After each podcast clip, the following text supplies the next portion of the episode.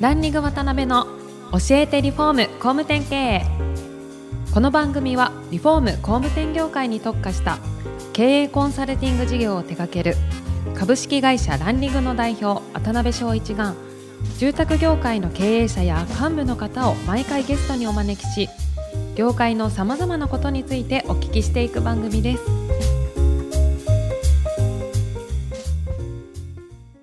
皆さんこんにちは。さあ今週も始まりました。ランニング渡辺の教えてリフォーム工務店経営。アシスタントの牛久保です。パーソナリティの渡辺翔一です。はい今週もよろしくお願いしよます。ろしくお願いします。今回から4回にわたってご出演いただきますのはハウスクラフトの遠藤社長です。遠藤社長は三重県に本社を持つ住宅会社であるハウスクラフトを経営されていらっしゃいますお客様に寄り添いデザインや素材にこだわった家づくりで設立して丸10年年間70棟まで成長されました。また住宅会社のネットワークレガシーと住宅商品ラシアを全国の工務店に提供されています。そんな遠藤社長には今回から4回にわたって現在までの足跡や会社のこと今後のビジョンなどじっくりお聞きしたいと思っていますのでよろしくお願いします。はい、えー、今週からですね、4週連続でハウスクラフトの遠藤社長にお越しいただいてます。よろしくお願いします。よろしくお願いします。はいお願いします皆さんここね、1、2年、いろんなところで露出されてらっしゃるんで、ご存知の視聴者の方もいると思うんですが、はいちょっと話ずれるんですけど、はい散髪失敗しました。そうね。あの、うん直毛が嫌でふわっとしたいと思ってパーマかけたら、ちょっと失敗したっていう。なんかおばちゃんみたいなね、なんかアルフィーのメンバーみたいな感じの髪型になってますけど。ちょいちょいパーマかけては毎回失敗して、3年おきに1回ぐらいかけるんですけど、また失敗したなっていう。あそうですか。だいぶあの、おばちゃんっぽくなってる遠藤さんですが、今週から4週よろしくお願いします。はいありがとうございます。はい。1回目ですので、まあ、遠藤社長の人となりみたいな部分からい。ろいろお聞きできたらなと思うんですが、はい。遠藤さん、お生まれどちらですかもともと。えっと、三重県の菰野町というところで、はい。はい四日市市の少し西にあたる部分ですね。えー滋賀県との県境にある山のふもとですね、うん。あの、田舎町の育ちです。えー、何人兄弟とか、あれですか？どんな家族構成だったんですか、えっと、はい、3人兄弟ですね。2つ上の兄がいて、はい。14個下の妹がいて、はいはいはい。14個。はい。で、そうなると、あの、基本、父親と母親は複雑なのかっていう話をよく聞いて。ああ、そうですよ、ね。いたって単純すぎてただ元気なだけっていうのでよく 中学校の時にからかわれるっていうのがあったえー、えらい私私も中二の時妹生まれたんです。あ本当ですか？だからもうおむつを変えたりとかその高校高校生の時にその前かごにあの妹を乗せて送り迎えしたりとかちょっと大きなとサドルを前に乗せて僕は後ろに座って 送り迎えしたりとか。そんな感じです。なほのぼのした感じの。はいそうそうですね。えーご実家があれですよね、建築をやられてらっしゃったんですよね。そうですね。町内で遠藤建築っていう大工務店があって、はい。でうちの父親がその30歳の頃に独立をして、はい。そこから一人親方としてやってたっていうそうですね。あ、そうなんですね。まあ、今でこそね、遠藤さんすごい柔らかい感じの雰囲気の、うんちょっと髪型はね、おばちゃんみたいですけど、あの、されてらっしゃいますけど、あの、当時はどんなお子さんだったんですか小さい時というか。本は当に小さい時ははい。かなりやんちゃだったらしく、それこそあの地元の近所にその保育園の園長さんがいい。て、はい。でその園長さんが偉いやつが入ってくるって言ってお騒いでたと。ええ地区の総会で。で誰や誰やって言ったら僕だったっていう。そうなんですか。そうそうであの親が聞いた時におお前なんか言われとんでっていう。そうそんな感じでしたね。やんちゃって別にそんなん。悪いことばっかりやってたあじゃなくて落ち着きがないというかそれこそ突然飛び出してくると走って。うん、とかなんかこう、うん、危険帰り水遊んどるやつがおるとかそうそういう感じ。そういうのが今、そのまま大きくなった感じ。今落ち着いたっていう話を聞いたところですけどね。まあ、でもまあでもそんな、もともとはそう。へうん。え。で、小中高とはい。地元の学校行かれてっていう感じなんですか？そうですね。はい。い。何、なんかね、それこそ野球強い地域ですよね、なんとなく、あの辺りって。あ、えっとね、小物高校っていうところはいがちょっと強かったり、サッカーだと四日市中央工業が強かったりとか、はいはいはいはい結構スポーツは盛んですよね。うんうん何やられてたんですかえっと、部活は小学校の時にサッカーをやっていて、んはい。中学校の時にはいもうサッカーやってたんですけど、はい途中からちょっと一生懸命するのが、まあ、乾かしくなってきて、はい。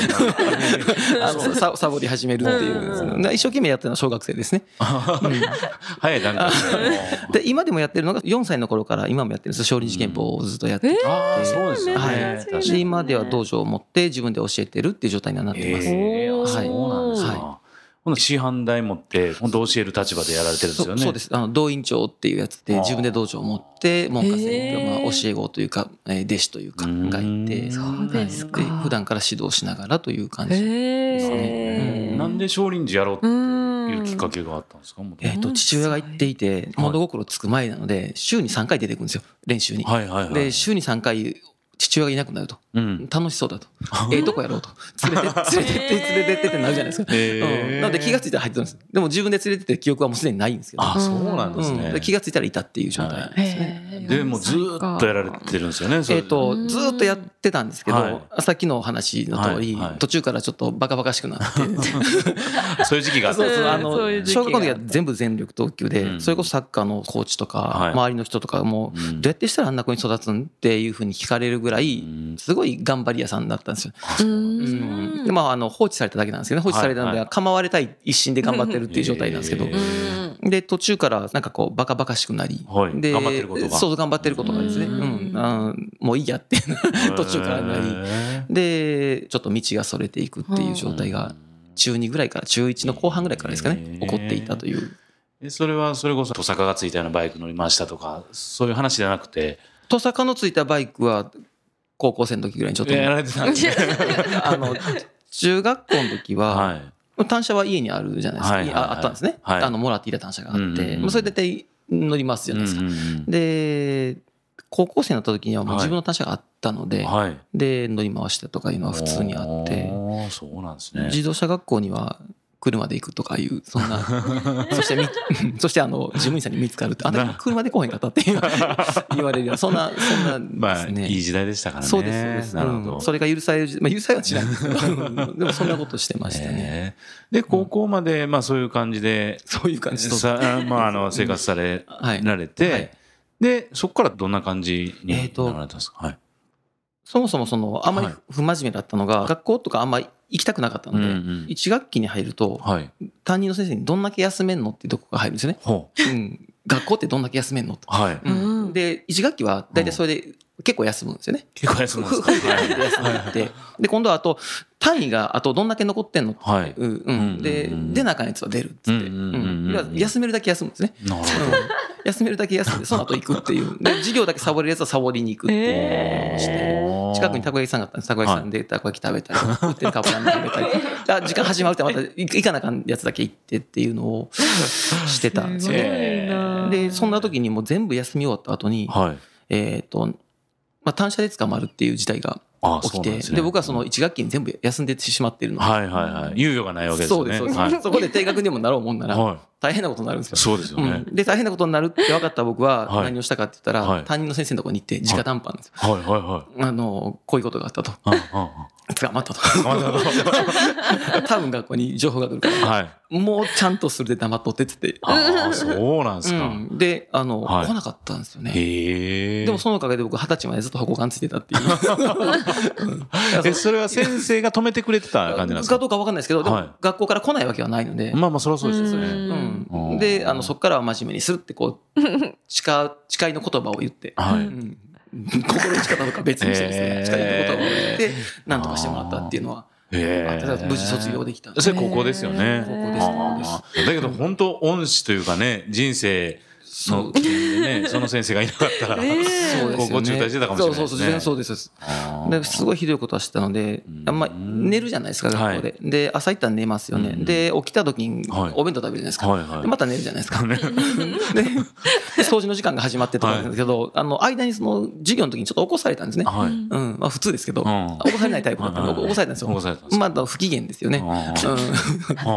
バーンってドア閉めて出ていくとかっていうとか、あの、ろくでもないことをしとったのは確かなんですよえね。えでもさん、ろくでもなかったんですろくでもない不真面目を絵に描いたような感じです。はあ。人に危害を加えるわけで、まあ危害を加えとるかもしれないけど、うん。直接的なその暴力はない。とかっていうのはないそれしちゃいけない。のはもうそれこそ勝利時やってるんで、うん。うん、そこはだから絶対に守るんですけど、なるほど。いろんなことが面白くなかったんでしょうね。あー。考反抗期っていうことですか？もう単純に言うと。そうで中に出せないですね。中に出せなくて、父親が怖いんですよね。あだからそれこそ少林寺やってた父親なんですよね。うんうん、酔っ払って帰ってくると寝たふりしろっつって「さ寝るぞ」って兄貴と一緒にこう布団に隠れるっていうぐらいの感じだったんで。父親としてはあの冗談でこうすれ違う時にバシバシってやってくるはいはい子供からすると 俺恐怖にしか そう恐怖にしかならないリーリンチェーンみたいなもんですよね。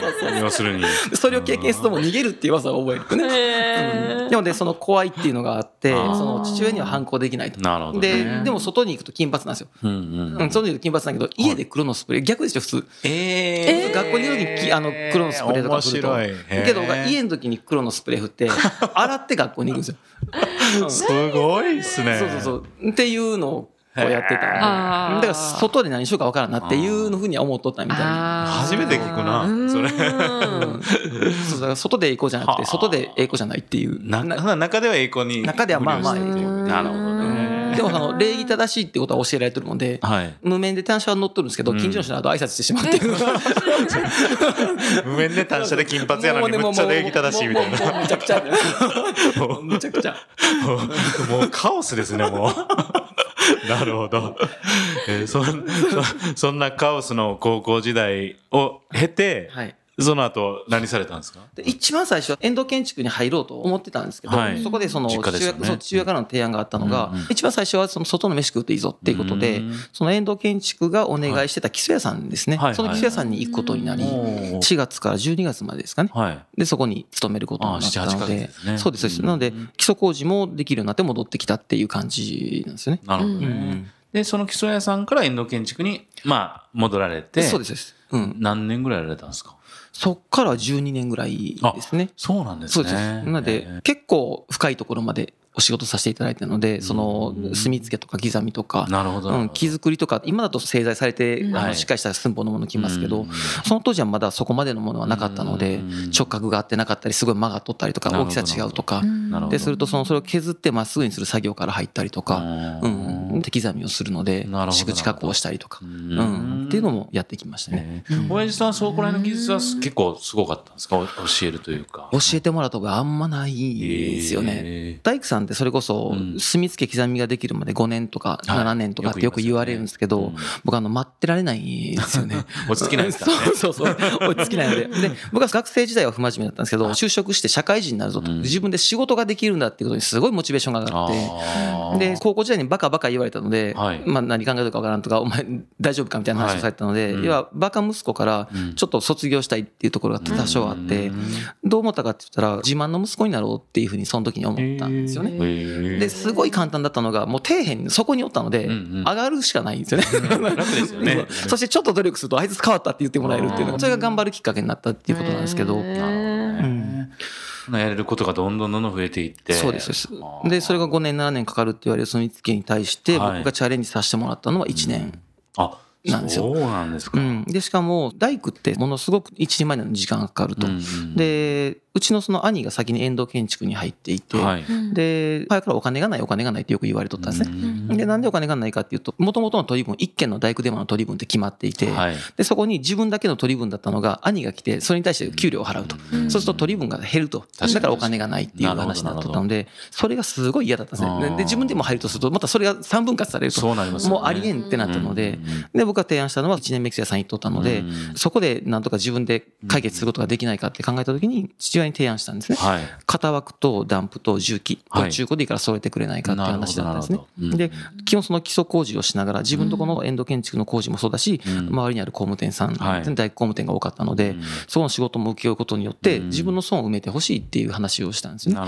で、埋めることによって、その空いた時間で大工を覚えるから、それでいいっていう。で、あとは給料は5万円でいいって話をしたのと、っていうところからスタートしていて、え息子やんっていう感じですよね。そうやって聞くと1.2倍ぐらいちょっと美化してるかもしれない。